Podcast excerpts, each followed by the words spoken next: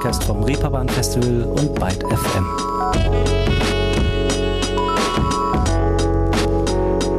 Einen schönen Tag, liebe ZuhörerInnen. Ich hoffe, ihr habt euch gut satt gesehen an diesem wirklich knallbunten, wunderschönen Herbst. Denn nun langsam wird es ja etwas karg im Geäst, muss man leider feststellen. Dafür fangen hier bei mir zumindest schon die ersten an, ihre Fensterrahmen mit flackernden, zu Rentierschlitten gebogenen Lichterketten zu zieren. Ehrlich wahr.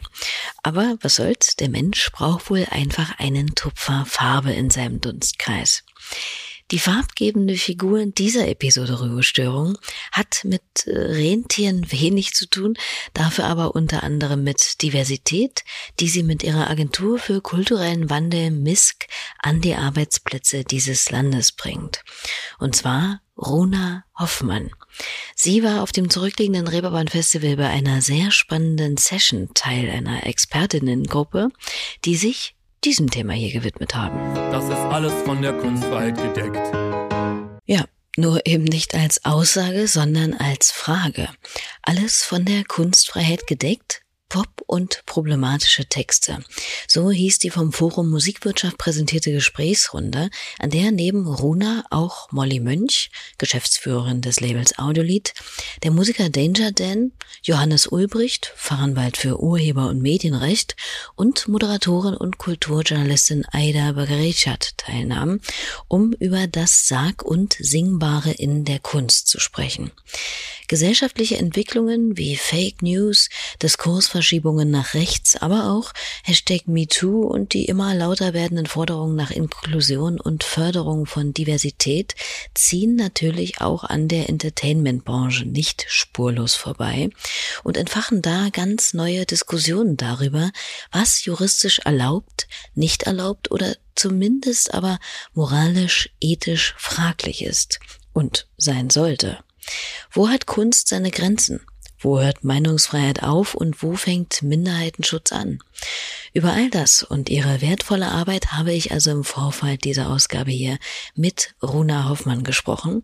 Und weil es irgendwie immer etwas runder ist, wenn Menschen mit komplexem Tätigkeitsfeld sich selbst vorstellen, habe ich Runa mal gebeten, genau das zu tun. Ja, hallo, ich bin äh, Runa, Runa Hoffmann. Ich bin eine der Mitgründerinnen von MISK, die Agentur für kulturellen Wandel aus Berlin. Die habe ich gegründet 2020 mit meiner Kollegin Julia Wuzent und meinem Kollegen Demba Sanu gemeinsam. Ähm, wir arbeiten im Bereich des Diversity Managements. Ähm, unsere Hauptpunkte sind Diversity, Equity und Inclusion, vor allem im Musik- und Kulturbusiness. Ähm, wir gehen in Firmen rein und schulen Firmen ähm, respektive dieser Themen und das kann in Form von Direktberatung, Workshops, Panel Talks und Keynotes passieren. Okay. Und wer den kleinen Finger am Puls der Zeit hat, wird ahnen, da gibt es mittlerweile sicherlich einiges für Runa und ihre Kolleginnen zu tun, oder? Ja, ja, es ist ähm, echt äh, spannend zu sehen, wie viel Bedarf dann tatsächlich da ist. Das haben wir natürlich bei Gründung schon befürchtet, weil wir ja auch alle selber aus dem Kulturbereich kommen, also vor allem aus der Musikbranche und da ja selber die Missstände quasi miterlebt haben und einfach auch gesehen haben, dass äh, die meisten gerne was machen wollen und sich mit den Themen tiefer beschäftigen möchten, aber oft der Ansatz fehlt, wie man das tatsächlich auch professionell macht und eben nicht nur so nebenbei in der Freizeit bei Instagram. Ja, das kann ich mir gut vorstellen. Und wenngleich es natürlich ganz grundsätzlich schade ist, dass es solche Agenturen überhaupt braucht und ein faires, gleichberechtigtes und divers aufgestelltes Miteinander keine Selbstverständlichkeit ist, so gut ist es aber natürlich auch, dass zumindest jetzt sich da offensichtlich einiges tut und in Bewegung gerät. Wenn man aber über Kunstfreiheit spricht, muss man ja eigentlich auch erstmal über Kunst an sich sprechen, oder? Also was ist Kunst? Was soll Kunst und was eben nicht? Und das ist ja, finde ich, schon ein ganz schön großes Fass, was man da aufmacht. Hatte Runa da vielleicht im Vorfeld ein bisschen Bauchschmerzen, dass das da in so 30 Minuten Panel kaum zu beackern ist? Nee, Bauchschmerzen hatte ich nicht. Ich finde es total super, dass dieses Thema mittlerweile aufgegriffen wird und es auch einfach einen Raum dafür gibt, darüber zu sprechen, weil natürlich ist da ganz viel Reibung und ganz viel Konfliktpotenzial, gerade wenn es um Kunst und die Inhalte von Kunst geht. Ich glaube auch persönlich nicht, dass ähm, eine reine Zensur helfen würde und einfach von oben vorzugeben, das darf gesagt werden und das nicht, sondern der Ansatz bei uns ist eher, dass wir quasi breitflächig sensibilisieren und schulen müssen, dass es quasi gar nicht in der utopischen Zukunft gar nicht mehr ähm, den Anlass gibt, über menschenfeindliche Texte sprechen zu müssen. Und da müssen wir eben ganz viele Leute abholen. Und dann sollten wir eher darüber sprechen, warum gibt es diese Texte, warum gibt es dafür eine Plattform und ein Publikum und was können wir tun, um genau die zu erreichen, die das produzieren, aber auch konsumieren. Nun gibt es ja aber auch immer wieder Menschen, die sagen, ja gut, das kann man doch alles nicht so ernst nehmen, was da irgendwelche äh, Musiker zum Beispiel über sexualisierte Gewaltfantasien an Frauen fabulieren. Oder die sagen, ja, das ist doch nur Musik. Niemand nähme das für bare Münze und übertrüge das in die Realität. Für wie groß hält Runa denn aber den tatsächlichen Einfluss von Musik und den daran transportierten Inhalten auf Menschen, allen voran vielleicht Jüngere? Ich glaube, der ist nicht zu missachten. Ähm, also Bilder, egal ob jetzt ein Text, den wir lesen oder ein Film, den wir gucken oder ein Plakat, das wir sehen, Zeitung, die wir lesen, ähm, die im Kopf entstehen, machen immer was mit uns. Und es kommt immer natürlich sehr individuell darauf an, wie man die selber ähm, differenziert bearbeitet, verarbeitet. Aber natürlich ist es so, dass wenn gerade ein sehr junges Publikum, gerade auch im Hinblick des Fanseins, des Fantums, ähm, Menschen oder MusikerInnen ähm, ja auch quasi verehren und die als Vorbilder sehen, dann wird da ein Bild gezeichnet, gerade wenn es jetzt um sagen wir, das Bild einer Frau in einem Musikvideo und auch in den Texten, das heißt nicht, dass sie ihre nächste Freundin so behandeln direkt, aber es zeichnet natürlich trotzdem ein Bild, mit dem umgegangen werden muss. Und vor allem zeichnet das ein Bild, was ja cool ist, was toll ist, was als Vorbild genommen wird, so, so rumzulaufen oder sich auch selbst so zu verhalten. Und da äh, bedarf es, glaube ich, fundierterer Forschung äh, nachzuweisen, ob das tatsächlich einen Einfluss hat oder nicht. Aber dass Sexismus ja kein musikeigenes Problem ist, sondern eben Gesellschafts Problem ist, das wir in allen Bereichen finden, wäre es natürlich notwendig, darüber zu sprechen, ob das nicht trotzdem auch einen Einfluss hat und man das in irgendeiner Art verringern könnte, wenn es diese Texte nicht gäbe. Ja, ich denke, dass es auf jeden Fall auf der Hand liegt, dass die fortwährende Reproduktion von gewissen Bildern, Vorurteilen und eben den großen Ismen in Musik nicht zur Beseitigung eben dieser beiträgt. Aber wie es Runa schon sagt, die Musik ist nicht die Erfinderin all dieser Diskriminierung, die liegt weitaus tiefer begraben. Und genau da muss Mensch laut Runa eben ansetzen. Wie wir schon von ihr gehört haben, von einer übergeordneten Zensur, also einem Handeln von oben nach unten, ansetzend am Auswuchs des Problems anstatt der Wurzel, hält Runa herzlich wenig. Und dennoch, wo liegt denn Ihre persönliche Grenze? Also was ist Musik, die Sie persönlich auch nicht hören, respektive wirklich meiden würde? Ja, total. Also für mich ist absolut die Grenze erreicht, wenn in Texten, Kunst hin oder her ähm, einzelne Menschen oder Menschengruppen komplett äh, verunglimpft, beleidigt und degradiert werden. Ähm, egal, ob das jetzt eben ähm, weiblich gelesene Personen sind, ob es äh, Witze über behinderte Menschen geht, beziehungsweise Menschen mit Behinderung, ähm, oder eben natürlich auch in jegliche Richtung Rassismen, Antisemitismus, finde ich ein ganz schwieriges Thema, was gar nicht großartig hm, thematisiert wird, gerade was auch Deutschrap angeht. Ähm, und da hört für mich auf jeden Fall die Kunstfreiheit, äh, wenn man sie so nennen kann, in dem Fall auf, weil das ist ja auch dann einfach gesetzlich festgeschrieben, dass es natürlich auch Grundgesetze gibt, die marginalisierte Gruppen, Menschengruppen äh, schützt. Und wenn das überschritten wird, ist da definitiv eine Grenze für mich, ja. Und wie sieht es bei Inhalten und Texten aus, die auf einer ja, Metaebene zwar durchaus aufgeklärt, klug und ich sag mal, woke sind, sich aber bei den Lyrics aus genau demselben menschenverachtenden Vokabular bedienen, wie die, die das vielleicht sogar ernst meinen. Also mit Sachen, die unter, nennen wir es, satirische Überspitzung meinetwegen laufen, wie bei den immer wieder in diesem Kontext gern bemühten KIZ. Naja, also ich, ähm habe mich da auch lange mit auseinandergesetzt und habe auch ähm, diverse Produktionen mit KIZ äh, früher gemacht. Und ich finde, bei KIZ hat es eine gewisse Berechtigung. Also es ist nicht abzustreiten, dass da trotzdem hundertprozentig auch ein erlerntes sexistisches System dahinter steckt. Ähm, weil da stecken wir alle drin, da ist einfach, kann sich niemand rausnehmen. Ähm, aber auch das wird ja offen thematisiert und ich finde, dass dezidiert KZ genug machen, drumherum auch, ähm, auch als, äh, keine Ahnung, Features bei Audio 88 und Jessin, ähm, dass sie ganz, ganz klar zeigen, wo sie stehen und welche Inhalte auch transportiert werden. Ähm, natürlich ist streitbar, was da als Satire verpackt wird. Es ist auch teilweise, also ich mag es auch nicht hören. Ich finde es jetzt auch nicht so witzig, kann aber verstehen, dass da bestimmte junge Menschen abgeholt werden. Und ich meine, wenn da dann trotzdem bestimmte Inhalte an ja, Bildung und Meinung weiter transportiert werden, sehe ich das nicht so dramatisch, weil ich glaube, niemand anzweifelt, was sie machen. Trotzdem ist halt die Frage, ob dann eine Person, die zum Beispiel äh, sexualisierte Gewalt erfahren hat, das so witzig findet, ähm, wenn jemand Witze darüber macht. Ähm, Ne? Also das ist immer die Frage, wen, wen will man auch ansprechen mit dieser Kunst. Ähm, aber da sehe ich es jetzt nicht so dramatisch. Äh, ich finde es schlimmer, wenn mit der Satire einzelne Menschen permanent ähm, degradiert werden. Also wenn sowas wie Oliver Pocher als Satire durchgeht, der permanent wahnsinnig menschenfeindlich Menschen durch den Dreck zieht und angreift, äh, ist das ein ganz anderes Thema als KZ. Ich denke, dem würde ich mich anschließen. Und nun ist der Panel aber nach einem Lied benannt, das in diesem Jahr gerade wegen eben sehr persönlicher Ansprache von gewissen Leuten für große Furore gesorgt hat.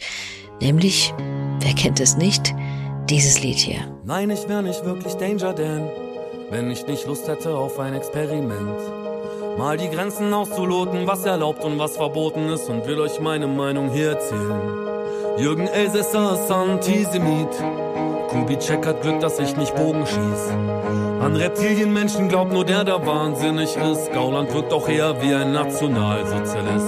Faschisten hören niemals auf Faschisten zu sein. Man diskutiert mit ihnen nicht, hat die Geschichte gezeigt. Und man vertraut doch nicht auf Staat und Polizeiapparat, weil der Verfassungsschutz den NSU mit aufgebaut hat. Weil die Polizei doch selbst immer durchsetzt von Nazis war, weil sie Uri Jalo gefesselt und angezündet haben. Wenn du friedlich gegen die Gewalt nicht ankommen kannst. Danger Dan mit alles von der Kunstfreiheit gedeckt. Der Song wurde in vermutlich jeder deutschen Tageszeitung besprochen und diskutiert. Allem voran immer wieder die Frage, darf der das? Darf der zur Militanz aufrufen? Darf er, wenn gleich rhetorisch gekonnt und hübsch im Konjunktiv verpackt, Gauland als Nationalsozialist und Jürgen Elsässer als Antisemit bezeichnen und andeuten, ja, man sollte Faschisten zurück in ihre Löcher prügeln? Nun, juristisch ganz offensichtlich. Was hält denn Runa von dem Song von Daniel, der ja, wie erwähnt, auch in besagten Panel zu Gast war? Also ich finde, das ist so ein bisschen, ähm, wie man in den Wald hineinschreit, kommt es auch heraus. Also das sind ja alles Personen, die in der Öffentlichkeit bestimmte Dinge gesagt oder getan haben, die einfach streitbar sind und die in diesem Text, in dem Songtext von Danger Dan aufgegriffen wurden und eben auch aufgrund dessen bestimmte Aussagen getroffen wurden. Und ich finde, da ist es vollkommen legitim, auch einfach zu reagieren. Das ist auch einfach Part dieser Kunst, würde ich sagen. Ähm, und man muss damit natürlich als Person, die in die Öffentlichkeit bestimmte Dinge herausposaunt, äh, damit rechnen, dass es da ähm, legitimen Gegenwind gibt. Also wenn ich jetzt sage, ähm, ich finde, alle Bäume sind blau, ist es voll in Ordnung, wenn jemand sagt, nee, stimmt überhaupt nicht, alle Bäume sind grün. Nur als kleines Mini-Beispiel. Ja, oder dich als scheinbar einfach farbenblind bezeichnet. Danger Dan diskriminiert ja hier niemanden. Er macht sich ja jetzt nicht über meinetwegen Gaulands Alter, Aussehen oder Herkunft lustig, sondern ordnet das, was er selbst schon von sich gab und gibt, schlichtweg ein und nennt es qua Definition einfach beim Namen. Wie gesagt, immer verpackt im Konjunktiv mit dem Zusatz meine Meinung ist. Über den subtilen Gewaltaufruf und die offenkundige Aussage, mit Nazis nicht diskutieren zu wollen, kann man sich natürlich streiten. Ist ja auch durchaus erwünscht. Und genau darüber habe ich mich übrigens auch schon mit Danger Dan selbst unterhalten, denn vor ein paar Monaten war er bei Ruhestörung zu Gast. Wen's interessiert, der kann das nette Gespräch gern nochmal nachhören. Ein weiteres Beispiel für einen Rapper, den ich hier mal zu Gast hatte und der auch hin und wieder sehr explizit und personengerichtet in seinen Texten Leuten an den Karren fährt, ist Disaster. Und warum du, Alice? Geh nach Hause, schlaf dich aus und schon morgen ist dein Land nicht mehr so düster, Alice. Lass das mit der Festung Europa.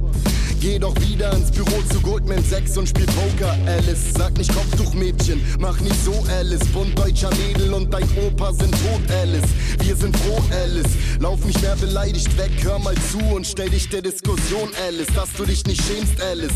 Du bringst Arme gegen Arme auf, aber was weißt du schon vom Problem, Alice? Geh nach Haus, genieß dein Reichtum, Alice. Behalt den neoliberalen, rassistischen Scheiß für dich. Grinsekatze, Mutmacher, weißer Hase. Alice im Wunderland, Alex Gauland. Ein Track, der sich ziemlich unverhohlen an Fraktionsvorsitzende der AfD Alice Weidel richtet. Aber auch hier alles von der Kunstfreiheit gedeckt. Keine juristischen Konsequenzen und ein bisschen zu Desasters Enttäuschung, wie er mir erzählte, auch kein großer Aufschrei seitens derer, auf die er da musikalisch mit dem Finger zeigt. Diese beiden Beispiele mit ihren dezidiert gegen rechts gerichteten Texten sind jetzt zwar vielleicht nicht repräsentativ für den Konsens in der Rap-Szene, aber sie zeigen eben, dass Rap auch anders geht und man es nicht sich so leicht machen sollte, dieses Genre als durchweg von problematischen Texten und Ismen durchzogen anzusehen. Das passiert ja wirklich ziemlich oft. Sieht auch Rona so. Ja, ich glaube, da ist es auch total wichtig, nochmal zu betonen, dass es auch kein Deutschrap-eigenes Phänomen ist. Also da ist es, glaube ich, eh nochmal so ein Ding, dass man ähm, Musik in der Muttersprache nochmal ganz anders hört als eher zum Beispiel Rap auf Englisch. Aber dass es natürlich auch kein Rap-eigenes ähm, Ding ist, äh, sondern natürlich, also wenn man sich verschiedene Indie-Songs aus den Anfang 2000er anhört, wie unfassbar frauenfeindlich äh, Texte da passieren oder generell auch mal Metal, Black Metal beleuchtet, ähm, da wird einem auf jeden Fall schwindelig, wenn man da mal ein bisschen genauer guckt, was da für Inhalte weitergegeben werden. Und ich glaube, das ist so ähm, einfach ein bisschen neuere Entwicklung, dass mehr auch auf Texte gehört wird und es halt nicht nur so der Rahmen für die Musik ist, den, die man eben produziert. Na, und da dürfte Runa ja ganz vorn mit dabei sein. Wie unbefangen kann sie selbst denn noch Musik hören? Ja, total. Ich kann das gar nicht unbefangen. Liegt an meinem Job natürlich, dass ich, glaube ich, jeder ähm, sehr viel Filter immer. Ähm, und natürlich auch an dem Job, den ich vorher gemacht habe. Ich habe ja lange als äh, Clubleiterin und Produktionsleiterin gearbeitet, wo man einfach auch mit sehr vielen verschiedenen, verschiedenen Genres und verschiedenen Künstlerinnen und Künstlern in Kontakt kommt und da natürlich einfach auch ähm, es lässt sich nicht vermeiden, sich ein bestimmtes Bild über bestimmte Genres natürlich auch zeichnet ähm, und man einfach auch sehr viel hinter den Kulissen mitbekommt, wie so Szenen eben aufgebaut sind und funktionieren. Und gerade als Frau kann ich sagen, äh, habe ich da unfassbar viel übergriffige, diskriminierende Scheiße erlebt, die ähm, natürlich auch Spuren hinterlässt. Und natürlich kann ich da dann nicht mehr einfach nur unbefangen sagen, na ja, gut, muss ich ja nicht hören. Ähm, ich glaube, das ist auch einfach Part unseres Jobs, da ein bisschen mehr zu beleuchten und da eben auch zu gucken, gerade jetzt auch, was im, im Sommer so passiert ist, dass eben Deutschrap MeToo so eine laute Stimme bekommen hat, dass ähm, Vorwürfe im Raum gegenüber verschiedenen Künstlern stehen ähm, und da einfach drüber geredet werden muss und wir da natürlich auch in der Beratung ganz viel sitzen. Das heißt, ich kann natürlich Musik gar nicht ähm, an sich so ausblenden. Und nun haben wir in Deutschland ja aber auch eine Institution, die das ganz grob fiese Zeug von uns und vor allem der Jugend erstmal fernhalten soll, nämlich den Index. Also jenes Register, in das die Bundesprüfstelle für jugendgefährdende Medien Inhalte beziehungsweise eben Medien einordnet, vor denen die Jugend geschützt werden soll. Allein 2019 setzte die Prüfstelle 80 Tonveröffentlichungen wegen Verherrlichung oder Verharmlosung von Nationalsozialismus und Krieg sowie Anreizen zu Rassismus und Antisemitismus auf den Index. So viele wie nie zuvor übrigens. Doch wie zeitgemäß ist eine solche Indizierung in der Ära des Internets und der leichten Zugänglichkeit zu allen möglichen Inhalten? Wozu ist der ja, Index vielleicht trotzdem doch sinnvoll? Naja, was heißt zeitgemäß? Also da geht es ja vornehmlich auch darum, was zum Beispiel in öffentlich-rechtlichen äh, Radiostationen und so weiter gespielt wird. Die richten sich da ja auch danach. Und ähm, als MTV und Viva noch ein Thema waren, ging es auch darum. Ähm, und ich glaube, das ist ganz notwendig, dass es da auf jeden Fall eine Stelle gibt, die ähm, zumindest davor warnt, ähm, und da auch filtert, gerade wenn es so um dezidiert rechtsextreme Inhalte geht, ähm, auch für Vertriebe und Labels, dass sie einfach dann gewisse Informationen haben, weil ich glaube, das ist auch ein großes Problem in dieser Massenproduktion von Musik, dass man einfach oft gar nicht die Möglichkeit hat, als produzierende Stelle das richtig zu filtern, was da schon angesetzt werden müsste. Und ich glaube, es ist veraltet, aber es ist ein System, das natürlich auch im Internet weiter ähm, produziert werden müsste. Dass man da eben einfach auch ein bisschen schärfer drauf achtet, wie das eben jede Radiostation auch macht. Ähm, was spielen wir, was spielen wir nicht und warum spielen wir bestimmte Dinge nicht? Klar findest du alles im Internet und du findest auch jeden illegalen Kram im Internet, musst aber ja dezidiert danach suchen und das ist ein Unterschied, ob du das einfach im Radio hörst oder bei Spotify vorgeschlagen bekommst oder ob du direkt danach suchst. Das stimmt auf jeden Fall. Dafür ist diese Einrichtung also zweifellos sinnvoll, Allerdings geht es hier ja aber vor allem um unmissverständliche, ganz grob und deutlich menschenverachtende oder gewaltverherrlichende Inhalte. Die meisten KünstlerInnen, die aber genau dasselbe im Grunde genommen transportieren, nur auf ein wenig subtilere Art, fliegen durchs Raster und landen vielleicht sogar trotzdem in den Charts damit. Danger Dan brachte in besagter Gesprächsrunde auf dem Reeperbahn Festival berechtigterweise so Leute wie Crow ins Spiel, die nur weil sie eine alberne Panda-Maske tragen, nicht weniger sexistischen Müll von sich geben als Typen, die Frauen an Hundehalsbändern vor ihrem Thron platzieren. Weil der aber eben im watteweichen, harmlosen Popgewand daherkommt, wird der eben einfach mal durchgewunken. Dabei sind Stellen wie, wenn sie heiraten will und nach drei Tagen chillen schon dein ganzes Haus und dein Leihwagen will, erschieß sie. Jetzt auch nicht gerade das Gelbe vom Ei vornehm ausgedrückt. Und sowas gibt es an jeder musikalischen Ecke zu finden, auch im Schlager zum Beispiel. Was damit reaktionären Frauenbildern, Homophobie und zweifelhaft völkischen Symbolen um sich geworfen wird, nicht feierlich. Und da schlittern wir auch schon zum nächsten Problem. Denn was macht man eigentlich, wenn Musiker wie Andreas Gabalier zum Beispiel, seines Zeichens selbstbetitelter Volksrock'n'Roller, der immer wieder mehr Dirndl als verkniffener Emanzipation fordert oder sich und seine Kameraden mit einem eisernen Kreuz auf dem höchsten Wipfel vergleicht, nun plötzlich eine vermeintlich queere Liebesnummer schreibt, in der jeder und jede doch lieben kann, wen er oder sie will. Ist das nicht auch ein bisschen problematisch? Ich meine, es ist toll, wenn sich Leute weiterentwickeln und verändern, aber manchmal steckt ja auch einfach nur kommerzielles Kalkül dahinter.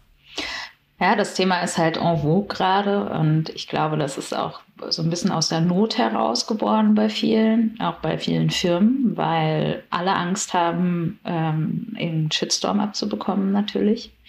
Ähm, und dann ist es natürlich eine einfache Marketingmaßnahme auch, will ich ihm jetzt nicht dezidiert unterstellen, aber es ist natürlich ganz oft so, dass ja auch das, was jetzt im Bright Month äh, äh, Pinkwashing-mäßig passiert ist. So, ah, wir kleben uns mal schnell einen Monat lang die Regenbogenfahne äh, vor die Tür und danach äh, das ganze Jahr reden wir aber nie wieder über dieses Thema. Das ist genau das gleiche Thema mit dem äh, ganzen Black Lives Matter-Bewegungen äh, letztes Jahr, ähm, wo dann viele schwarze Vierecke gepostet wurden und ganz viele Solidaritätsbekundungen waren. Aber wie sieht es denn heute aus? Wo ist die Solidarität heute? Was passiert? Und das ist, glaube ich, was, was ähm, gerade ganz klar ähm, ja, sich ändern muss, dass man eben nicht nur so oberflächlich mal äh, einen Post dazu macht und sich äußert, sondern dass man da wirklich guckt, was muss sich strukturell ändern in den Firmen, bei den KünstlerInnen, ähm, bei uns persönlich, bei jedem individuell, ähm, damit man da tatsächlich strukturell eine Veränderung herbeiführen kann. Und das macht, wie gesagt, Runa mit ihrer Agentur Misk zum Beispiel. Aus welcher Motivation treten denn da Firmen oder Personen an sie heran? Geht es da vielen erstmal ums Image oder ist da die Motivation doch schon tiefgründiger? Ja, ist ganz unterschiedlich tatsächlich. Also die meisten kommen ja schon mit der richtigen Intention zu uns und das ist eine ganz wichtige Erkenntnis, dass man sagt, okay, da ist ein Thema, das können wir gar nicht selber bearbeiten, wir sind gar keine Expertinnen dafür, wir sind nicht ausgebildet dafür, wir müssen uns Hilfe von außen holen. So ein bisschen wie mit der Steuererklärung. Kannst du bis, bis zu einem bestimmten Punkt, kannst du es selber machen, irgendwann merkst du, komme ich nicht weiter, kostet mich viel zu viel Zeit und damit vielleicht dann auch Geld, weil ich äh, sonst nicht arbeiten kann, eine Woche lang. Ähm, und das ist so ähnlich ähnlich bei uns, dass man sich da dann eben äh, bei uns meldet und Hilfe holt. Und dann ähm, ist das sehr unterschiedlich. Bei manchen ist es tatsächlich so, dass sie ähm, dann zurückschrecken, wenn sie merken, dass sie dafür auch Geld ausgeben müssen dass es was kostet, Menschen dafür zu bezahlen, sie weiterzubilden. Ähm, das passiert aber relativ selten. Meistens ist es wirklich so, dass die Leute sich dessen auch schon bewusst sind und da reingehen wollen und wir denen auch ganz klar sagen, dass das ein Prozess ist und dass wir ihnen Hilfestellungen geben, aber dass wir natürlich nicht dafür sorgen, äh, innerhalb von ein paar Monaten ist eure ganze Firma wahnsinnig divers und ähm, es wird keine Diskriminierung mehr passieren, weil das funktioniert nicht. Also das wäre ein falsches Versprechen, was wir gar nicht halten können. Aber wir können natürlich ganz viele Tools an die Hand geben, um äh, Firmen dabei zu helfen, egal ob es Recruiting und Onboarding-Prozesse sind, ob es HR-Prozesse sind generell oder eben auch im Umgang äh, mit Kundinnen, mit GeschäftspartnerInnen, ähm, Kommunikation nach innen und außen, diskriminierungsfreie Sprache. Das sind alles Punkte, wo wir reingehen können und im Prozess ähm, eben gemeinsam äh, ja, Fahrpläne entwickeln können, um langfristig die Strukturen in den Firmen zu verbessern. Und dann sieht man auch relativ schnell einen Erfolg dabei. Und wie sieht es bei der Arbeit mit Tätern aus? Denn soweit ich weiß, setzt sich Rona auch mit Personen aus der Branche auseinander, die zum Beispiel sexuell übergriffig in der Vergangenheit geworden sind. Wie können wir uns diese Arbeit an diesem Ansatz vorstellen? Ja, wir machen ähm, oder ich hauptsächlich machen ähm, Beratungen mit ähm, im Moment vor, vornehmlich Männern, männlichen Künstlern, die eben Vorwürfe bekommen haben, ähm, auch öffentliche Vorwürfe ähm, über sexualisierte Gewalt äh, oder auch Sexismus. Ähm, und genau, da äh, die wenden sich an uns und ich mache dann eine direkte Beratung, im, wie man da eben mit umgeht, beziehungsweise wie man da auch Verantwortung übernehmen kann als ähm, potenzieller Täter, um da auch eine ähm, Wiederholung einfach zu vermeiden, beziehungsweise generell präventiv zu arbeiten und da auch einfach eine Sensibilisierung für das Geschehene zu schaffen. Und das ist ein ganz, ganz, ganz, ganz großer Blindspot im Moment, dass ähm, natürlich, und das will auch niemand abstreiten, das finden wir auch wahnsinnig wichtig, dass es ganz viel Aufmerksamkeit für Betroffene gibt und ganz viel Hilfe und das muss auch so sein. Aber, und das ist letztendlich auch Hilfe für alle Betroffenen. Man muss mit Tätern sprechen, um dafür zu sorgen, dass bestimmte Muster nicht wiederholt werden. Vor allem in dem Bereich Musik, weil das, was wir ja auch in der ähm, näheren Vergangenheit gesehen haben, ist, was passiert, wenn es keine gute Beratung gibt und keinen verantwortungsvollen Umgang mit Geschehenen, dann wird kurz ein Statement rausgehauen, das meistens ziemlich eklig ist, ähm, Opfer-Täter-Umkehr und Abweisung der Vorwürfe und dann wird weitergemacht wie vorher. Es passiert nichts im persönlichen Prozess und es passiert dem Künstler natürlich selber auch nichts. Und was ich glaube oder was wir als MISC auch glauben, ist, dass eine reine Cancel Culture in solchen Fällen nicht hilft, weil sie bleiben ja da, sie existieren ja weiter.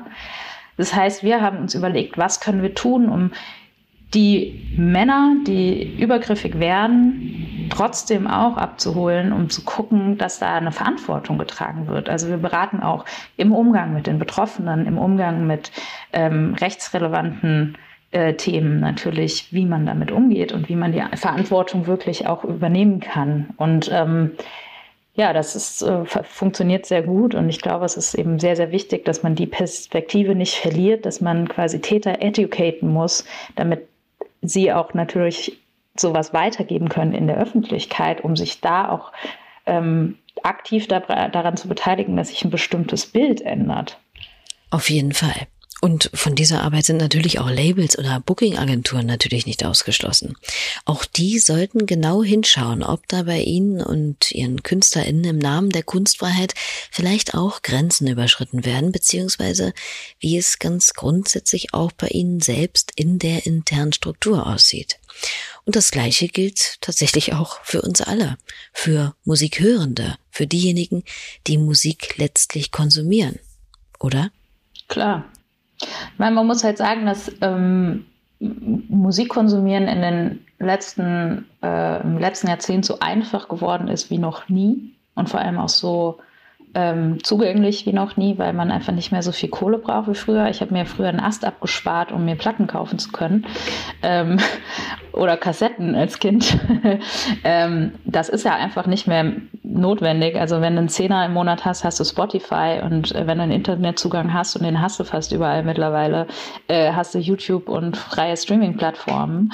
Ähm, und da ist natürlich viel ungefilterter, was man konsumiert, wenn man viel, viel mehr konsumiert, wenn man sich nicht nur diese eine CD gekauft hat und Radio hört.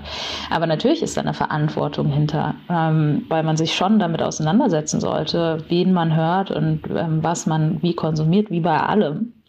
Aber ähm, da würde ich auch differenzieren, weil das ganz viel natürlich auch mit dem eigenen Bewusstsein zu tun hat. Also du musst ja erstmal bewusst darüber sein, dass du einen Einfluss hast als Konsumentin, bevor du den Konsum irgendwie lenken kannst. Und da muss man ja hinkommen. Und natürlich ist es an, was anderes, wenn du 14 bist, als wenn du 34 bist. So. Und es ist auch was anderes, ähm, wie du sozialisiert wurdest. Also da muss man auch eben die individuellen Backgrounds sehen ähm, und an wen man wie rankommt. Weil da wird auch so eine Erwachsenenkampagne, äh, pass auf, was du hörst, äh, das Netz ist unsicher. Ähm, das interessiert dann halt einfach trotzdem niemanden. Also wie kriegt man dann auch die Kids, wie kriegt man die Verantwortlichkeit bei jemandem, der mit sowas noch nie zu tun hatte und denkt, was wollt ihr denn von mir? Lass mich ja holen mit dem Scheiß. So.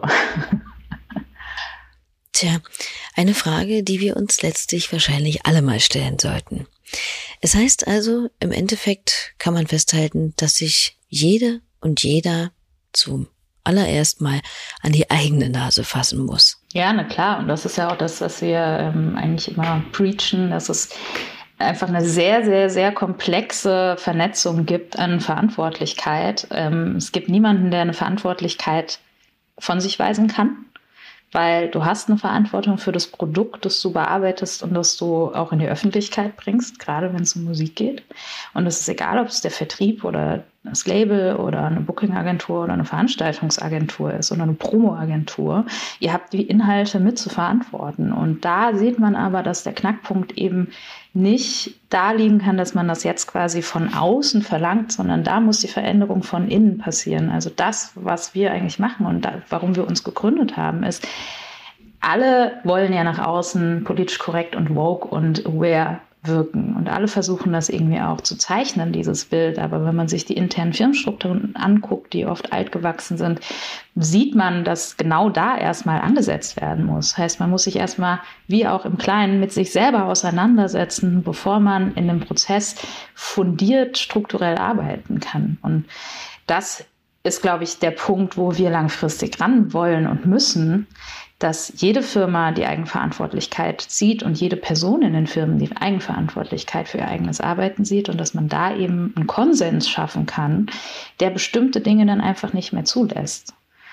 Und das ist, ähm, wir releasen nächstes Jahr unser Siegel, das ähm, wird das erste Siegel auch in dem Bereich sein, dass man quasi dann auch nach außen tragen kann, ähm, dass man in der äh, strukturellen Arbeit drinsteckt, dass das natürlich auch eine Signalwirkung hat nach außen, sowohl für KünstlerInnen, weil das wird, ähm, als auch als äh, für Geschäftspartnerinnen, weil das wird auch ähm, zukunftsweisend sein, dass bestimmte KünstlerInnen, bestimmte GeschäftspartnerInnen werden mit äh, vielen Menschen nicht mehr arbeiten wollen, wenn sie sich nicht dezidiert darum kümmern, dass die Themen Diversity, Equity, Inclusion generell ähm, Topics sind und Menschen weitergebildet werden. Und das kann man dann natürlich auch beeinflussen, indem man sowas in Vertragsklauseln mit reinnimmt, indem man Code of Conduct erstellt und einen Wertekodex, ein Leitbild, damit jeder weiß, in unserer Firma läuft der Hase so.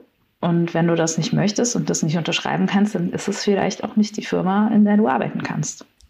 Das finde ich ja ziemlich interessant, muss ich sagen. Also wie so ein ja, keine Ahnung, Demeter-Siegel bei Lebensmitteln, weiß man da, wo dieses Siegel draufsteht, ist auch ein gewisses soziales und gesellschaftliches Verantwortungsbewusstsein dahinter. Und das dürfte ja für viele von Interesse sein. Genau, und das kann ja, also, also ist dann ja auch flächendeckend. Also es ist, gilt dann für Labels als auch für Managements. Ähm, für die ist es wichtig, weil dann eben bestimmte KünstlerInnen, Künstler, die vielleicht auch einer marginalisierten Gruppe angehören äh, und Diskriminierungserfahrungen ausgesetzt sind, sehen, okay, die educaten sich und die haben eine Grundawareness, bei denen fühle ich mich sicherer und wohler. Genauso wie ähm, diverse MitarbeiterInnen, die dem eben ausgesetzt sind und sagen, okay, das ist eine Firma, da bewerbe ich mich eher. Es schafft also auch Zugänge. Es hat also auch ein Potenzial, was eine ganz klare Wirtschaftlichkeit dahinter verbirgt, also auch eine ökonomische Nachhaltigkeit, die ganz wichtig ist bei diesem Thema, als auch eben Venues und VeranstalterInnen, wo man sich dann eben sicher sein kann, okay, dieses Venue hat das Siegel, das heißt, oder das Festival XY, das heißt, ich weiß, dass es da eine bestimmte Grundawareness gibt für meine Situation, das heißt, ich konsumiere da eher als woanders.